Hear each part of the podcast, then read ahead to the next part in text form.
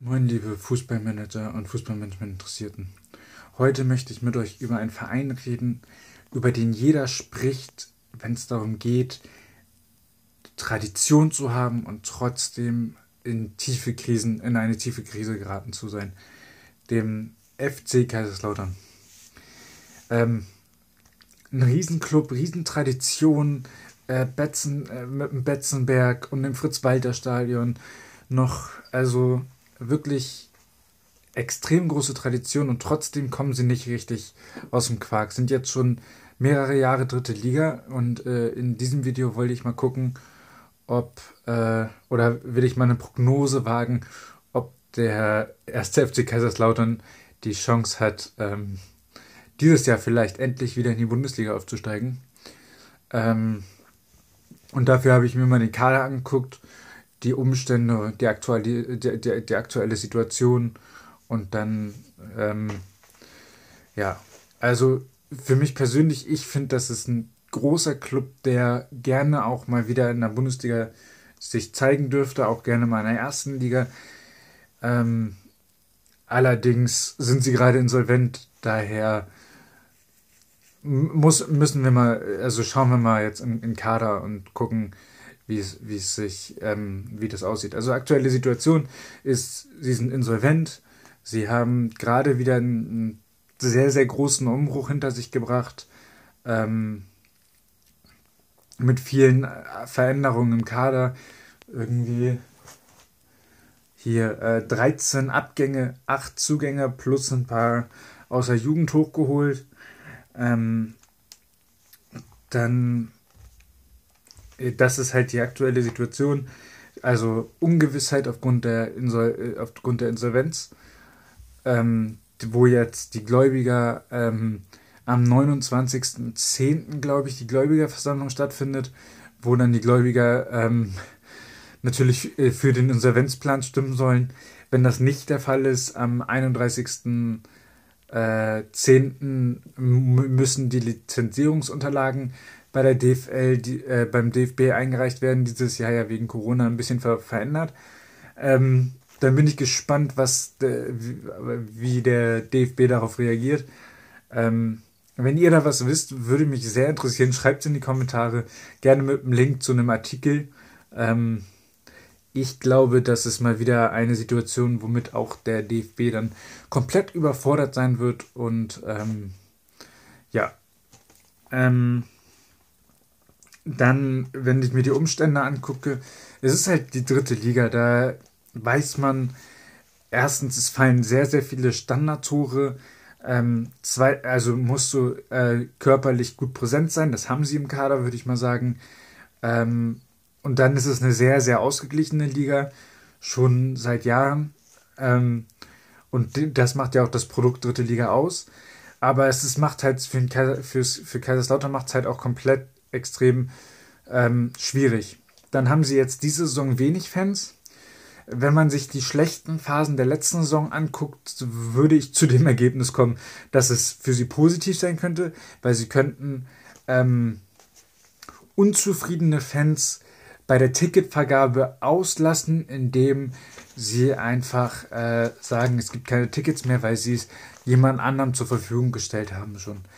Also ich sehe das mehr als Vorteil, obwohl natürlich, wenn, wenn der Betze bebt, wie es so schön heißt, dann hilft das auch. Aber dafür musst du halt auch, müssen die Spieler unten liefern und muss halt relativ viel Ruhe im Verein sein.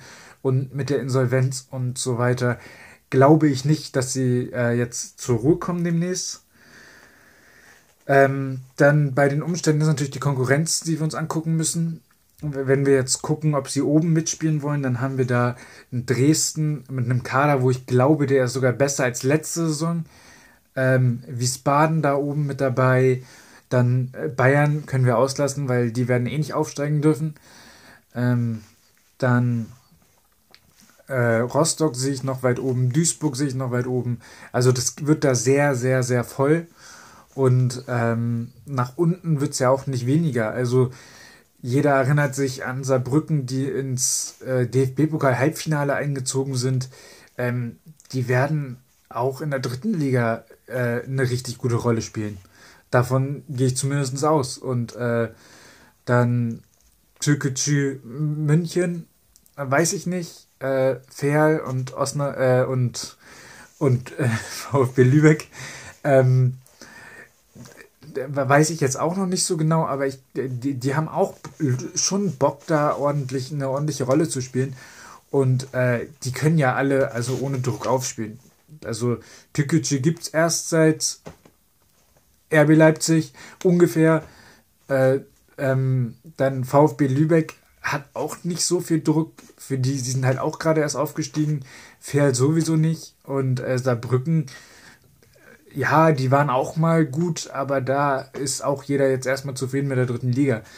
Und äh, bei, äh, beim, bei den Roten Teufeln, da sagen dann viele schon so, hm, wäre schon schön, wenn die mal wieder ein bisschen weiter oben spielen.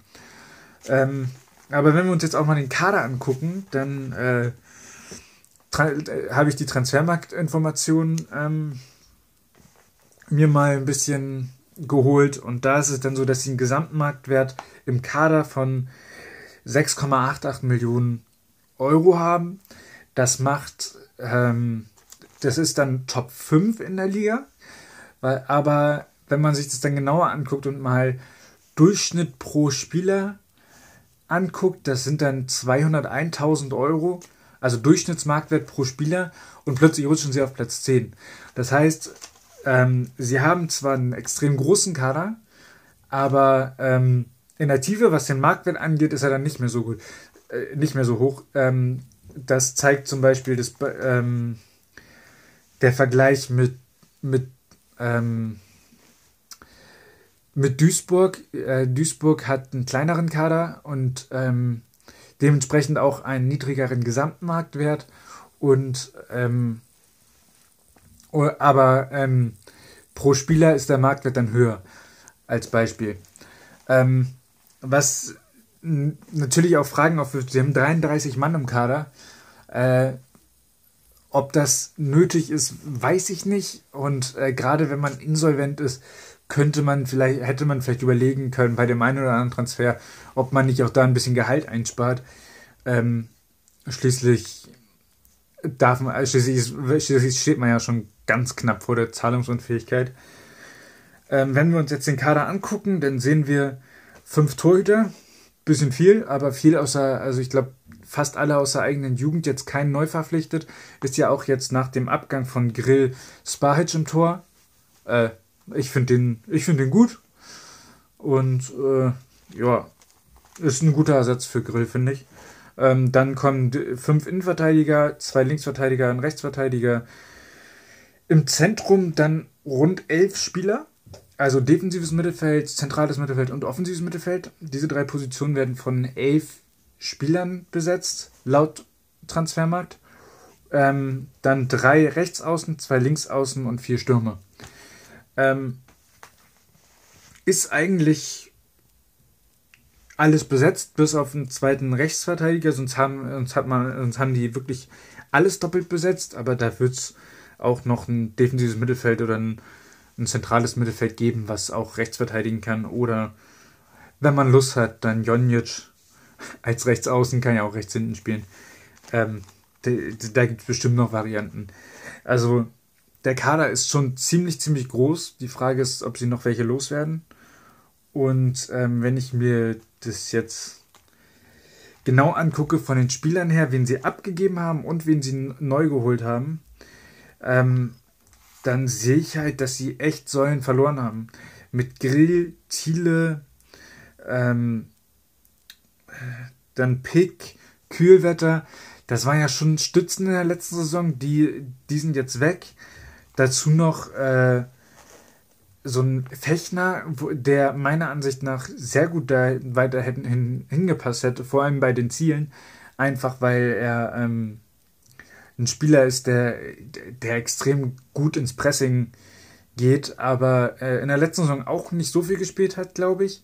Das lag aber auch daran, dass die, dass Kaiserslautern halt auch letzte Saison lange ähm, in der Abstiegszone gedümpelt ist und nicht gerade sicher ähm, war, also nicht gerade stabil war.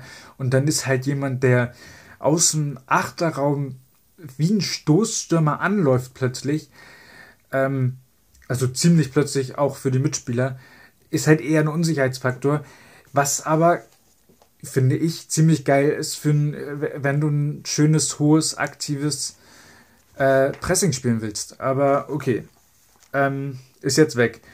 So, neu geholt haben sie Rida, Puri, Winkler, Kleinsorge, Sessa, Ritter, Jusek und paar aus der Jugend und Elias Huth ist äh, aus Zwickau zurückgekommen. Ähm, cool finde ich Pourier, das ist ein Superstürmer. Und Kleinsorge ist super. Ähm, Ritter kam ja quasi aus der Bundesliga. Ist auch nicht schlecht. Und ähm, ja, und Kluschek so, hat auch ganz gut gespielt. Da habe ich das Gefühl, dass sie da ein bisschen zu hohe Erwartungen haben. Zumindest kam mir das, ich glaube, im DFB-Pokalspiel so vor, weil er irgendwie aus der polnischen Liga kam und äh, vom Kommentator da mehr oder weniger als Heilsbringer ähm, hoch sterilisiert wurde oder wie man das auch immer nennt. Also extrem gelobt und extrem hohe Erwartungen an ihn geschürt. Also das zeigt auch, dass sie wieder sehr abhängig oder eventuell wieder sehr abhängig werden von einer Person und die wird dann zusammenbrechen. Das ist Hemmlein als Kapitän der letzten Saison oder Anfang letzter Saison hatte ein ähnliches Problem, äh, würde ich mal behaupten. Und äh, ich habe so ein bisschen Respekt davor, dass das jetzt äh, wiederkommt. Äh, alles in allem muss ich sagen, viel abgegeben, ein bisschen Qualität wieder dazu bekommen durch, durch Neuzugänge, aber halt auch den Weg über die eigene Jugend gewählt, was gut ist. Ähm, aber ich glaube nicht, dass es, dass es stabil, dass es eine stabile Saison für, für Kaiserslautern wird und wir werden wahrscheinlich alle wieder ein bisschen zittern müssen, dass, äh, dass sie es äh, packen, in die, äh, äh, die Klasse zu halten, wenigstens. Äh, und dass so ein geiles Stadion nicht vielleicht irgendwann Regionalliga oder ja oder gar Oberliga spielt, weil ähm, der Mythos soll ja schon noch ein bisschen bestehen bleiben und da ist halt ein, wenn dann nur noch, was weiß ich, 5000 Leute hinkommen in dieses große Stadion, dann ist das nicht mehr, also dann weiß ich nicht. Ja, das war gut jetzt im Spiel gegen gegen Dresden, aber das wäre ja dann auch, äh, auch so Peak-Time, wenn da 5000 kommen in der Regionalliga. Wobei die Regionalliga, wo sie reinkommen, da sind schon viele Traditionsmannschaften, auch mit vielen Fans, aber ähm, das würde mich doch schon sehr, sehr traurig machen, die dann äh, bei Sport total ähm, sehen, zu, sehen zu können ähm, in den Ligaspielen. Und ja, ähm, ja, das war es auch schon wieder. Äh, ich würd, mich würde natürlich sehr interessieren, wie ihr es seht. Seht ihr es ähnlich schwierig für Kaiserslautern wie ich? Oder, ähm, oder glaubt ihr, dass sie äh, Richtung Aufstieg mitspielen können?